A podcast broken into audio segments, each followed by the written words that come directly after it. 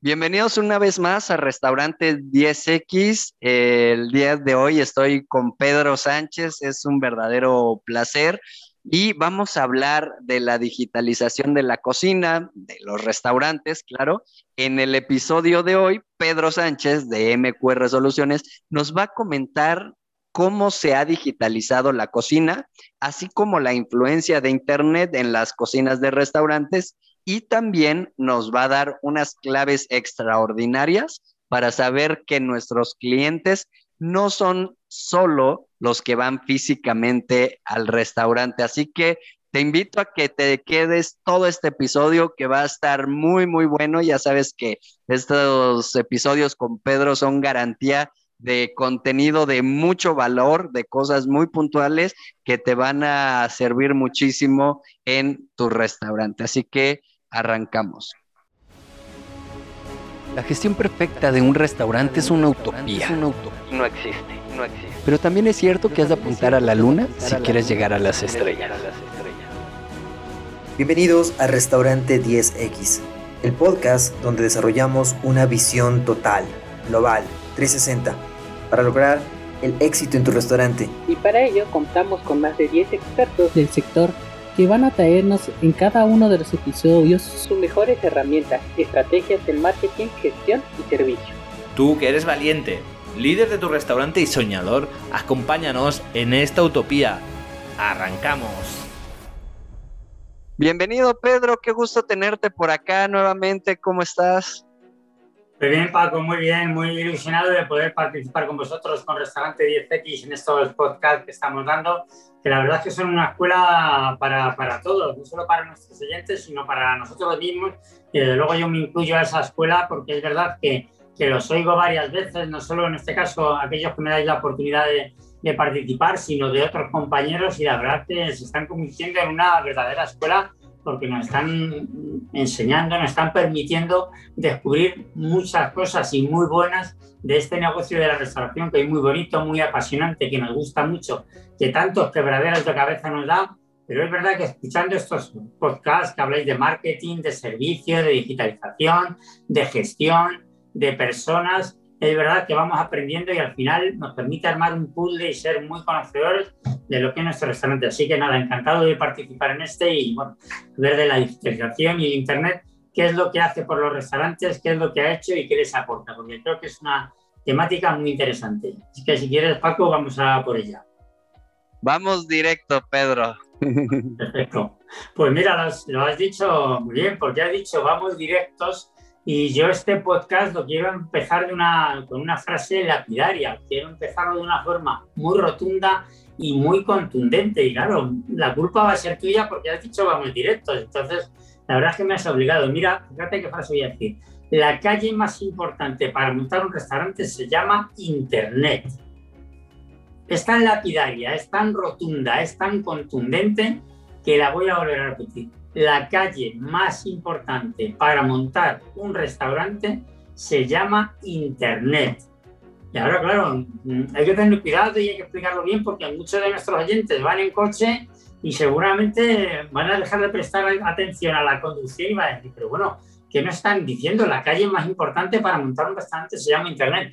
Y efectivamente es así. Mira, los restaurantes, eh, los agregadores, las plataformas digitales se han dado cuenta de una cosa que es elemental, una cifra elemental, muy tonta y muy rotunda, pero que seguramente no hemos caído en ella. Y es que nosotros comemos más de mil veces al año. Al final, un año tiene 365 días. Pues multiplica 365 días por 3. Desayuno, comida y cena, desayuno, comida y merienda, el, el, lunch de media mañana, cocina y una merienda cena. De alguna manera hacemos pues tres, cuando no más, servicios de comida con más o menos rotundidad a lo largo del año. Entonces, las plataformas digitales, los restaurantes se han dado cuenta que comemos más de mil veces al año, pero claro, y ahí es donde viene esa, esa frase que ha hecho que nuestros oyentes, los que van conduciendo, hayan echado el pie al freno y digan, pero bueno, ¿qué me está diciendo este hombre? Pues es así, la calle más importante para montar un restaurante se llama Internet, porque lo que no pueden hacer los restaurantes, lo que no pueden hacer las plataformas digitales, después de ser conscientes de que comemos más de mil veces al año, es centrarse solo en el cliente presencial. Eso es un riesgo porque cualquiera de nosotros, cualquiera de los que nos está viendo, vamos a preguntarnos cuántas veces vamos a un restaurante. En el mejor de los casos, no sé, una, dos, tres veces a la semana, vamos a pensar cinco veces a la semana, vamos a pensar cinco veces a la semana el que coma fuera de casa, un menú de trabajo, vamos a pensar que el que más de las veces vaya cinco veces a la semana. Un año tiene 52 semanas. Como tenemos vacaciones, algunos festivos, vamos a suponer que vamos, venga, 40 semanas, 50 semanas. Pues 5 por 50, 250. Hasta mil veces los restaurantes y las plataformas digitales han dicho, algo hay que hacer, algo tenemos que hacer. Y en este sentido, y por eso lo comento en este podcast de Restaurante BC, que como decía, de alguna manera no solo estamos enseñando a nuestros oyentes, no solo estamos compartiendo lo, que sabemos con nuestros oyentes, sino que nosotros mismos estamos aprendiendo, estamos empezando a ser conscientes que Internet nos está trayendo clientes a nuestro restaurante y más aún, estamos llevando nuestros restaurantes a la puerta de nuestros clientes. Y todo eso ha sido gracias a la digitalización, gracias a Internet, gracias al Internet de las cosas, a la robótica. Hemos llevado la cocina, la oferta de nuestros restaurantes a la mismísima puerta de nuestros clientes. Eso es el resumen de lo que comentábamos, que la calle más importante para montar un restaurante es Internet. Internet nos ha permitido llegar a la mismísima puerta de nuestros clientes. Si Mahoma no puede ir a la montaña, pues llevemos la montaña a Mahoma. Pues eso es lo que hacen. ¿Qué te ha parecido esa frase, Paco? Me ha encantado y aparte cómo cierras esa frase con lo de la, eh, perdón, lo de la montaña y, y, Mahoma, porque es completamente cierto, ¿no? Entonces, bueno, el año pasado con todo lo, que sucedió y que está terminando de, suceder con lo del famoso COVID y demás, pues se produjo ahí un cambio eh, muy grande con las Dark Kitchen y con estos temas que... Eh, que muchas veces hay gente que prepara desde casa, o sea, no tiene ni siquiera ya un, negocio físico, ¿no? Te comento que acá donde yo vivo es, es un fraccionamiento en el cual hay varios condominios con varias casas, es decir, hay muchísima gente, es solamente eh, residencial, no hay negocios dentro de este fraccionamiento y muchas personas venden de todo, ¿no? Y hay un grupo de Facebook, o sea, ya ni siquiera hablamos de, plataformas, ¿no? O sea, a través de Facebook, de un grupo, este, la gente cocina en su casa y te lo lleva, te lo llevan a veces caminando, a veces en bicicleta, otros en moto, otros en coche, pero ya ni siquiera existe como tal una cocina industrial, un negocio físico, no lo hacen desde su casa. Entonces, creo que el tema del Internet es muy, muy importante, Pedro. La verdad es que Paco, me encanta tener estos podcasts contigo porque es verdad que, que me la mente y que sabes perfectamente de lo que estamos hablando y de lo que vamos a hablar porque además me has dado pie perfectamente a, pues, a lo que va a continuar siendo mi podcast porque va perfectamente orientado a lo que acabas de definir. De hecho, iba a poner iba y voy a poner en situación un poco a nuestros oyentes de lo que ha sido la pandemia de cuáles eran las cifras de la restauración antes de la pandemia, durante la pandemia y después. Y yo por eso digo que me encanta hacer estos podcasts contigo porque es verdad que, me has leído la mente y que me has dado pie perfecto a, pues a lo que viene ahora y lo has definido pues perfectamente. Así que en este sentido da gusto hacer estos podcasts contigo, Paco.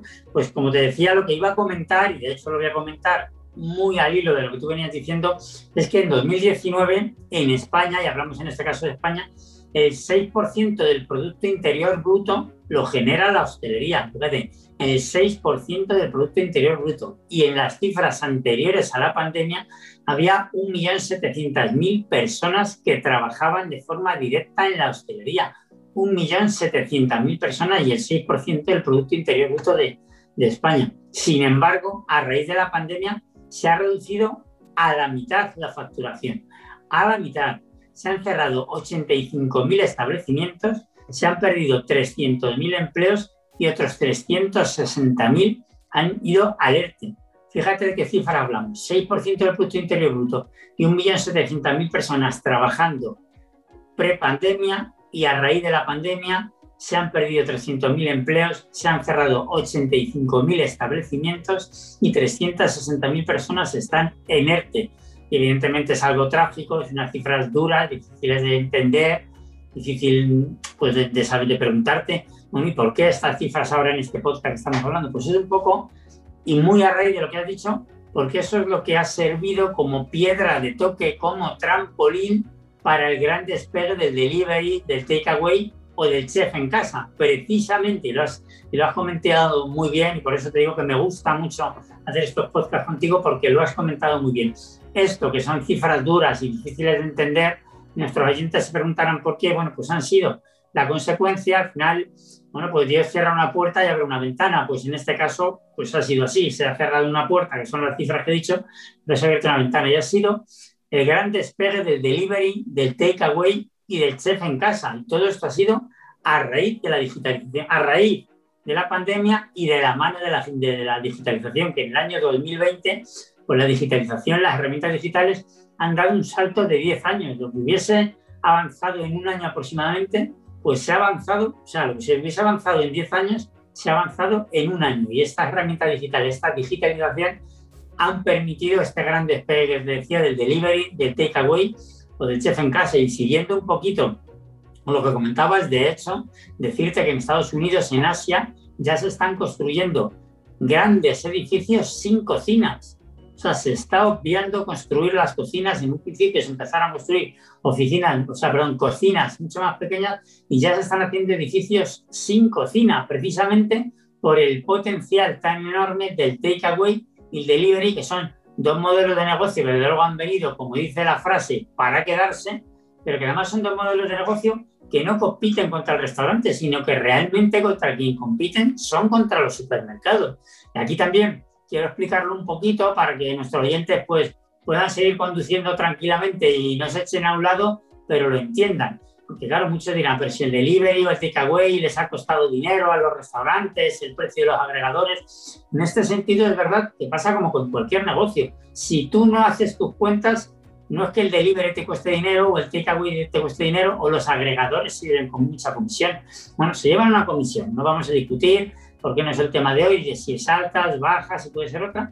Si tú eres conocedor de las cuentas de tu negocio, darás el paso donde te merece la pena darlo y no lo darás donde no te merece la pena. Pero si tú eres conocedor de los costes que se pone tu delivery, el delivery al final es un complemento para muchos negocios. De hecho, incluso ha sido el sustitutivo de muchos negocios que han tenido que cerrar al público, pero gracias a esa calle que se llama Internet, que ha permitido llevar la montaña a Mahoma, hemos podido llegar a la puerta de nuestro establecimiento. Y al final, y eso es lo que quiero que vean los restauranteros, que vean los restauradores, que el delivery y el takeaway con quien compite realmente son con los supermercados. Porque dejamos de ir a comprar comida a los supermercados para hacérnosla, levantamos el teléfono o utilizamos estas herramientas digitales todas estas aplicaciones que nos permiten la digitalización para pedir comida ya elaborada, o bien vamos a recogerla nosotras o nos la traen. La recogemos nosotros o la traen, pero todo eso es en base a herramientas digitales, a digitalización y a esa autopista que ha supuesto Internet para acercar los restaurantes a los clientes. Como vuelvo a repetir, que para que lo entiendan, y a, lo mejor es algo que te llama incluso la, novedad, compiten realmente el takeaway libre contra los supermercados, porque yo he dejado de ir a comprar productos de supermercado para cocinar, porque cojo la aplicación, viene en el trabajo, viene en la oficina, hago un pedido y o me lo acercan o me acerco ya por ello. He dejado de ir al supermercado, sigo comprándole al restaurante. Y esto a lo mejor les abre un poco los ojos a nuestros amigos restauranteros, a nuestros amigos gerentes de restaurantes y negocios. Pues es verdad, a lo mejor el delivery, si yo sé gestionarlo bien, si yo hago los números como los tengo que hacer, efectivamente estoy compitiendo contra el supermercado de la esquina, porque como restaurante puedo seguir vendiendo. ¿Qué te parece esta visión, este prisma? Quizá Paco no te lo habías planteado, ¿verdad? Completamente de acuerdo, no, no, no me lo había planteado. Eh, de entrada, pues también no sabía lo de los edificios sin cocina, así que eh, eso ya es un dato bien interesante que, que yo no conocía. Y esta óptica, ¿no? De que está compitiendo contra los supermercados, me dejaste pensando porque sí es cierto, ¿no? ¿Qué es lo que pasa? Eh, acá en México existe eh, digamos, no supermercados de grandes cadenas, o sea, sí existen, pero también están los mercados y hay mercados ya muy grandes que eh, se conocen como central de abastos, ¿no? Y ahí eh, venden desde fruta, verdura y todo lo que te puedas imaginar, ¿no? Son, lugares enormes, enormes. Y eh, ahí es donde llegan en la mañana, porque de entrada abren desde muy temprano, 4 o 5 de la mañana, precisamente porque de, de ahí hay proveedores que les venden a, restaurantes, ¿no? Entonces, ¿qué es lo que pasa? Llegan los camiones con eh, jitomate, con limones, con aguacate, de todo súper temprano, incluso mariscos también.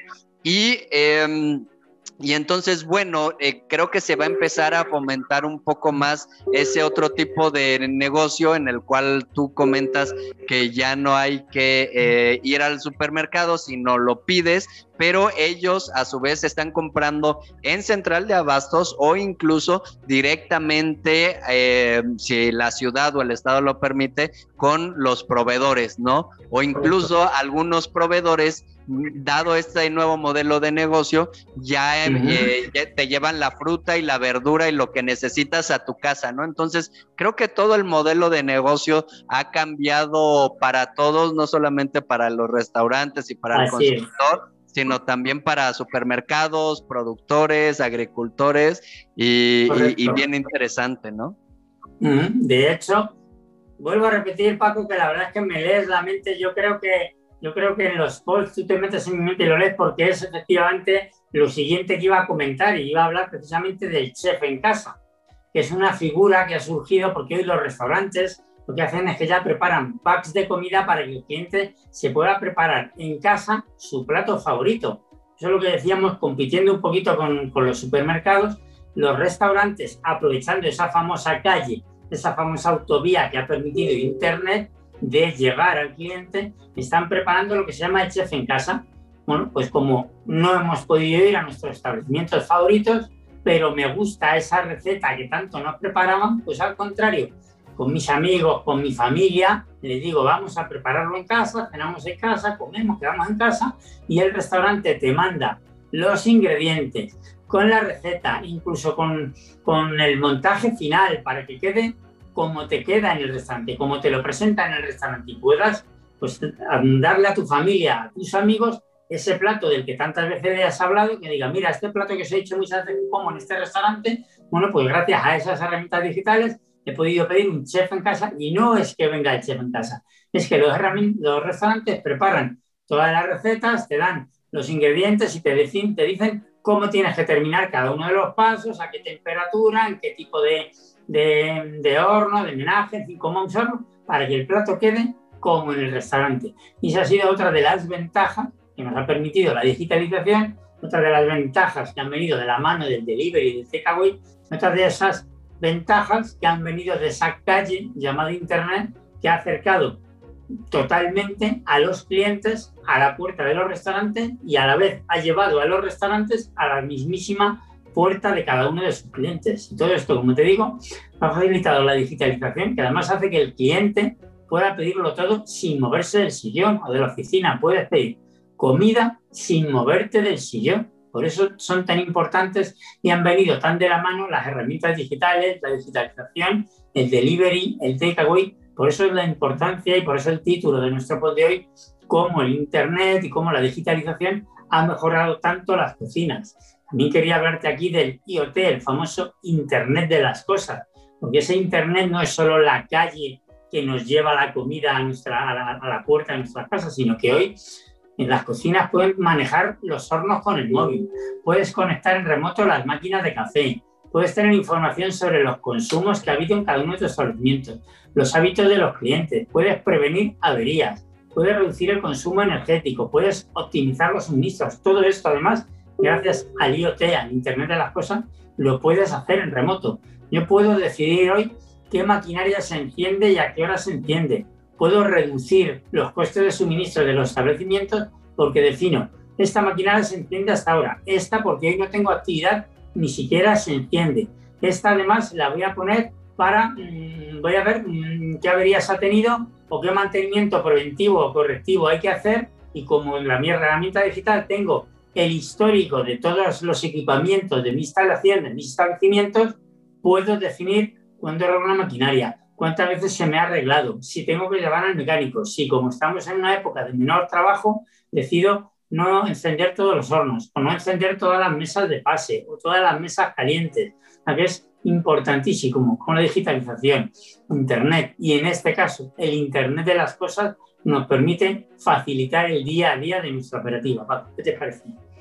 Eh, extraordinario y yo complementaría acá eh, de lo que hablabas tú del chef en casa, creo que ha existido a través de, la pandemia un crecimiento de amor por la gastronomía, ¿no? Al estar tanto tiempo en, la casa y un desarrollo de habilidades culinarias por parte de, las personas que te han dado la oportunidad de, aprender a cocinar o se han visto obligadas, lo que sea, pero al final de cuentas eh, ha habido muchas personas de que, oye, no soy tan malo cocinando como pensaba, ¿no? Y creo que en una de esas también un poco de, sensibilización, perdón, eh, por parte de los clientes al ver todo lo que implica cocinar, ¿no? Y que no salen las cosas tan rápidas y que lleva un proceso. Entonces, eh, como te decía, ¿no? Toda la industria ha cambiado y sigue cambiando eh, drásticamente. Y, y, pues bueno, mucha gente que empezó a cocinar con su pareja, con sus hijos, con su familia, con este modelo de negocio, ¿no? En el cual tú lo preparas. Y bueno, lo, que comentas del Internet de las cosas, eh, toda la big data que te arroja, toda la información, eh, ahora todo lo puedes hacer desde el móvil y, y, también evitarte al programarlo tú, te evitas el famoso cuando hay un desayuno y te piden un café se me olvidó prender la cafetera, ¿no? Y este tipo de cuestiones, de errores humanos, pues te lo ahorras. Eso es, Paco, efectivamente, lo has entendido perfectamente, así es, con todos los pasos te lo ahorras, pero efectivamente, esas son las ventajas que la digitalización ha traído en la cocina o ha traído en los restaurantes. Y siguiendo con la digitalización, y antes lo has introducido un poco, las famosas dark kitchen, estas cocinas fantasmas, estas cocinas negras, que de alguna manera están irrumpiendo por todas partes, con sus pros, con sus contras, con sus mejoras. Por supuesto, tienen cosas que mejorar, pero es verdad que igual que el delivery, igual que el takeaway, desde luego han medio para quedarse y en muchas de las ocasiones también nos facilitan mucho el día a día y nos facilitan la vida. Al final son verdaderas cocinas fantasmas en la que todo, absolutamente todo está digitalizado, todos los procesos de producción, la entrada y salida de productos, la comunicación con los redes, la comunicación con los clientes. Al final estas cocinas adaptan su producción exactamente a la demanda, con lo cual al final no producen de más. En otros posts hemos hablado de la gestión de almacén, de adecuar los almacenes, en otros podcasts que hemos tenido hemos hablado de adecuar las gestiones los almacenes a la demanda, a la producción, pues en este caso, estas herramientas digitales de las Dark Kitchen permiten adaptar en todo momento la producción a la demanda futura, en base a estadísticas de consumo por día, por hora, por franjas horarias, continuos análisis digitales de la palabra que has comentado antes, Big Data, con lo cual saben en todo momento cuál es el consumo que van a tener de cada uno de los productos. Saben cuando hay eventos deportivos o culturales en, la zona próxima, en la zona de influencia, en base a los eventos deportivos o culturales que pueda haber, adaptan la producción, adaptan el número de raíces que será necesario para garantizar la entrega, en función de análisis climatológicos. Los análisis climatológicos se han incorporado en la toma de decisiones, en este caso de las Dark Kitchen, porque les permiten definir y decidir producciones. Todos sabemos que en función del tiempo que haga, si llueve o no llueve, podemos salir a comer o podemos quedarnos en casa. Y en este caso, la restauración, por así decir, tradicional y la dark kitchen operan de forma distinta. Si hace muy buen tiempo, normalmente tenemos tendencia a salir a comer fuera. Pero si llueve, si nos apetece algo, la verdad es que hace frío, además echar un buen partido y además he visto que dentro de una hora va a llover y la verdad es que no me apetece salir. Pues por las herramientas digitales llamamos a esa dark kitchen, le hacemos un pedido para que nos lo entreguen en casa. Por eso, al final volvemos a esa famosa calle que es Internet. Si hace muy buen tiempo, puedo salir a los restaurantes, pero si no hace muy buen tiempo, y por eso el Dark Kitchen ha incorporado los análisis climatológicos a su toma de decisiones, pues efectivamente, en función del tiempo que vaya a haber, saben si, independientemente de ser eh, Paco, ¿me oyes? sí, sí. Sí, es que, perdona que me entró una llamada. ¿Eh? Pido perdón a los oyentes que hablando de la digitalización y las herramientas digitales, pues en, en esta herramienta digital que tenemos todos, que es el teléfono, ha entrado una llamada. Así que nada, pero bueno, seguimos estando aquí. En este sentido, fíjate la importancia de las herramientas digitales y de tomar decisiones en base a analizar todos y cada uno de los datos que te facilita ese famoso Big Data. Te hablaría también de las herramientas digitales para el control de proveedores, para hacer pedidos directamente a los proveedores, esas herramientas digitales que te permiten hacer una recepción de la mercancía, herramientas digitales que te permiten escanear los albaranes, con lo cual los albaranes viajan directamente al sistema y evitas errores de pedido, evitas errores en la unidad logística, que has comprado una caja o, y, por error, o has, has comprado un kilo y por error introduces una caja, o has comprado 10 kilos y por error introduces 100 kilos, o has comprado 10 kilos a un euro y por error introduces 10 kilos a 10 euros.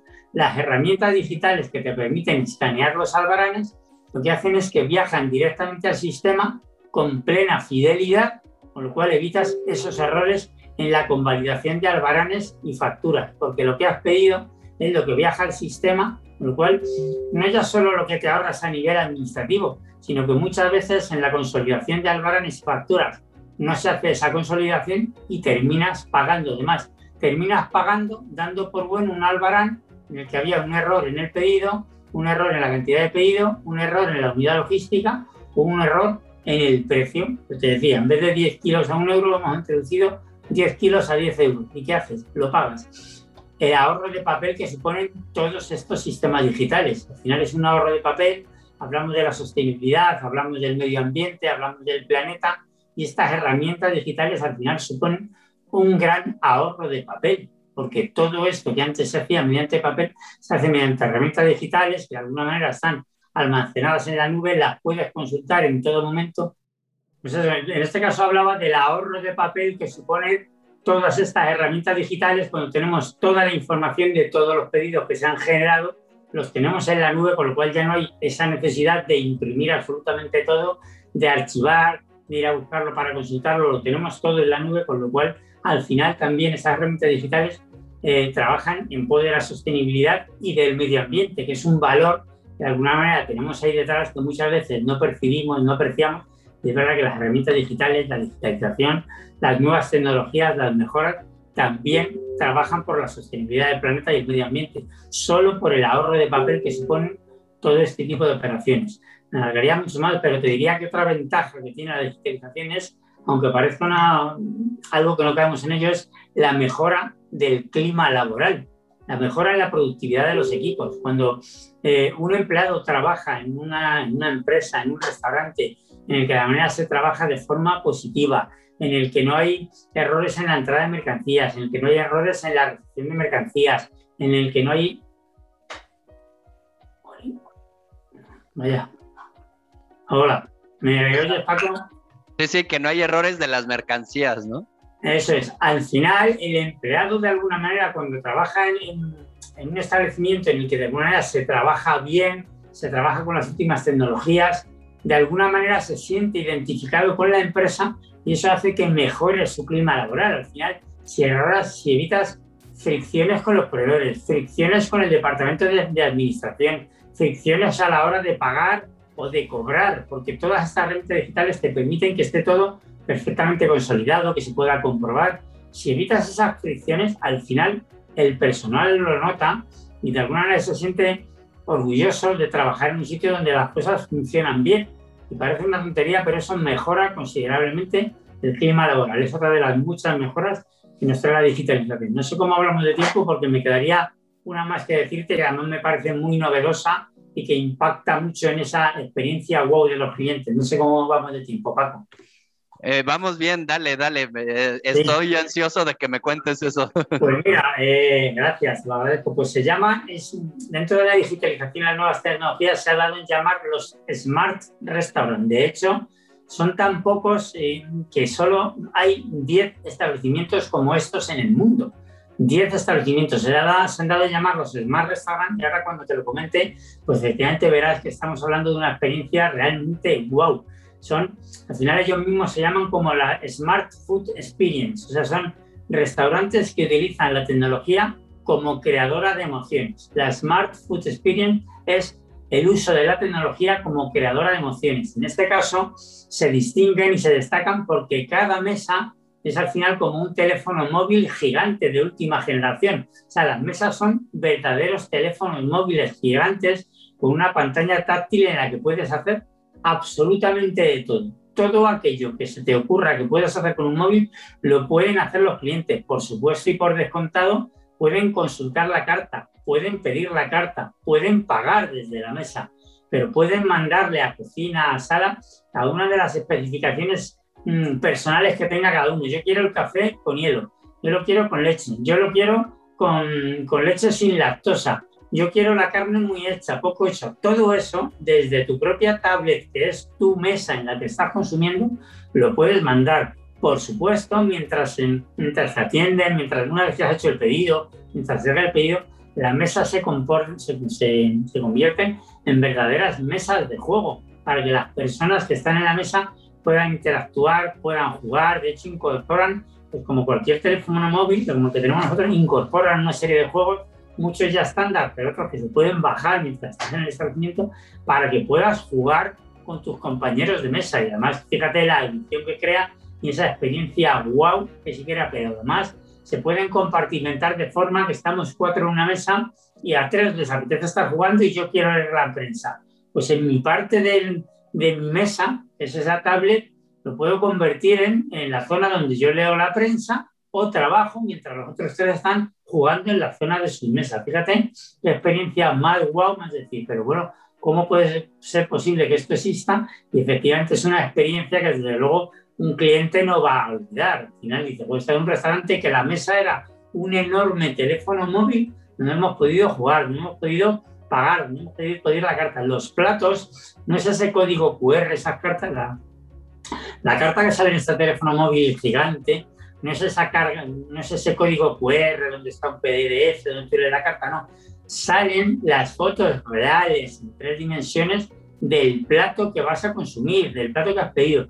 Puedes pedir una pizza y componer los ingredientes. Los ingredientes, por ejemplo, si te hablo en este caso de pizza, un sitio de pizza o un sitio de pasta, pues te sale el plato de, de pizza o el plato de pasta neutro blanco que se llama y con el dedo puedes ir incorporando los diferentes ingredientes que quieres para ver cómo quedaría la pizza. Fíjate qué, qué experiencia, o sea, de alguna manera casi estás en la cocina haciéndote tu propia pizza, pues yo lo quiero con cebolla, con champiñón y luego además no deja de ser una mejora considerable en la venta de los establecimientos porque ¿qué ocurre?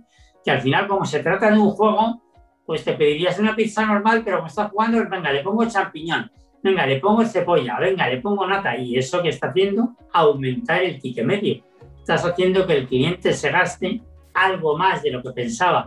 Y como no tiene que esperar a que el camarero venga a ver si quiere una Coca-Cola o una cerveza, la pide, porque como la puede pedir, pues a lo mejor el camarero iba a venir o no, porque le pilla mucho trabajo, o ese que el camarero que la venta sugerida no la tiene totalmente interiorizada y, es ese camarero que le cuesta acercarse a la mesa.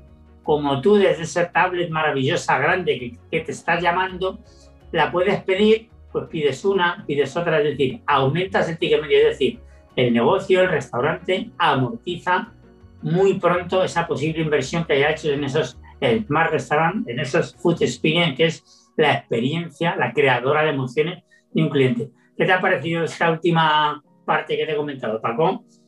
Por eso te digo que, que, estaba, estaba ansioso de escuchar todo esto.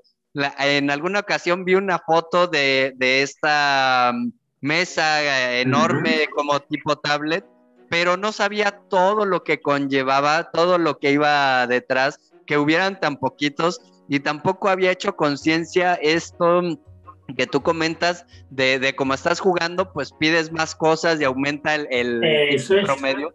Pero aparte como la experiencia es tan guau, aunque el ticket te llegue alto, eh, pues no dices, híjole, cuánto me gasté, ¿no? Y al ser virtual, no, no es como que te llevan el papelito el cerebro como que no asocia que está pagando porque estás pagando con la tarjeta, ¿no? Eh, o, con, o haciendo transferencia y el cerebro como que ve, ah, fue tanto, sí, y no es como que te llevan el papelito, lo abres, ¿por qué tan caro? No, pues ya te divertiste y ya pusiste varias cosas. Y, por otro lado, también muchas veces vamos a, a, comer con nuestra familia o con nuestros amigos y cada quien con el celular, ¿no? Acá aprovechas y sí estás, entre comillas, con el celular, pero, pero estás jugando, no es como, que cada quien está viendo por su lado y como si no existiera. No, pones un juego en común y a ver, jugamos tal cosa.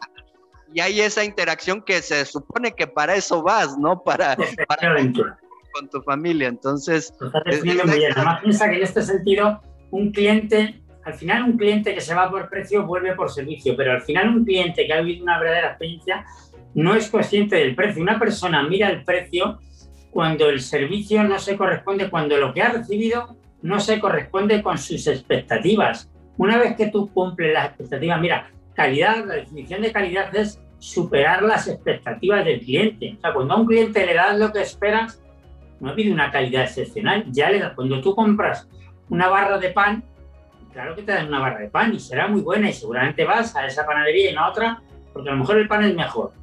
Pero ya, claro que esperas que te den una barra de pan. En ese caso no, no hay una calidad por encima de tus expectativas. Calidad es superar las expectativas del cliente. Pues fíjate, con una experiencia como esta, supera las expectativas de cualquier persona. Haces que interactúen. Como te he dicho, no está cada uno con su móvil. Pueden pedir el plato.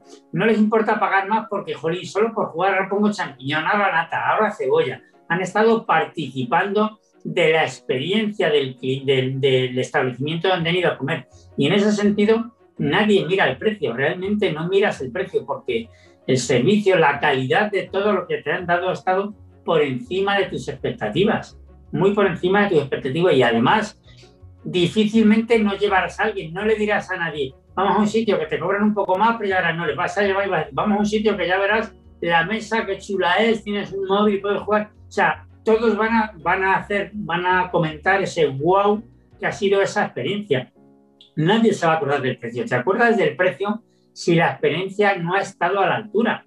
Puedes pagar, eh, no sé, un euro por un mal café y te parece caro y pagar, no sé, cuatro euros por un café donde todo el entorno sea tan excepcional que recordarás, madre mía, qué café nos tomamos, te acuerdas cómo era, no sé, la entrada del hotel, qué sillones tenía, además cómo olía el aroma del café, y además nos hicieron allí unos bollitos pequeñitos delante de nosotros. Comentarás todo aquel valor añadido del euro a los 5 euros es todo ese valor añadido que tú le pongas.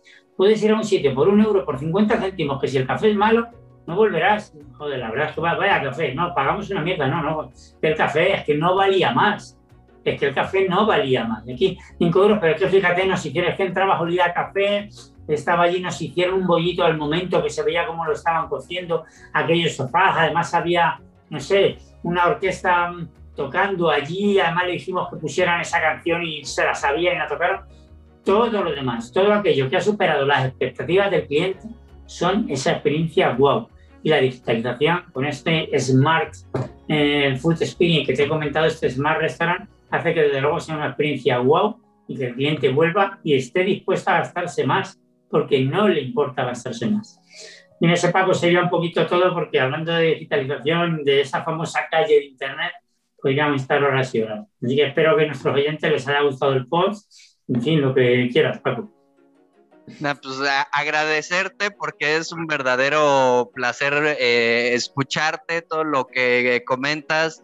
Eh, es, es, muy interesante, es muy provechoso, te deja eh, reflexionando, tan así que ahorita ya me antojaste el, el, café imaginario con el bollo imaginario, ya me diste las ganas de ir a ese restaurante de, de, de, Food Experience, ¿no?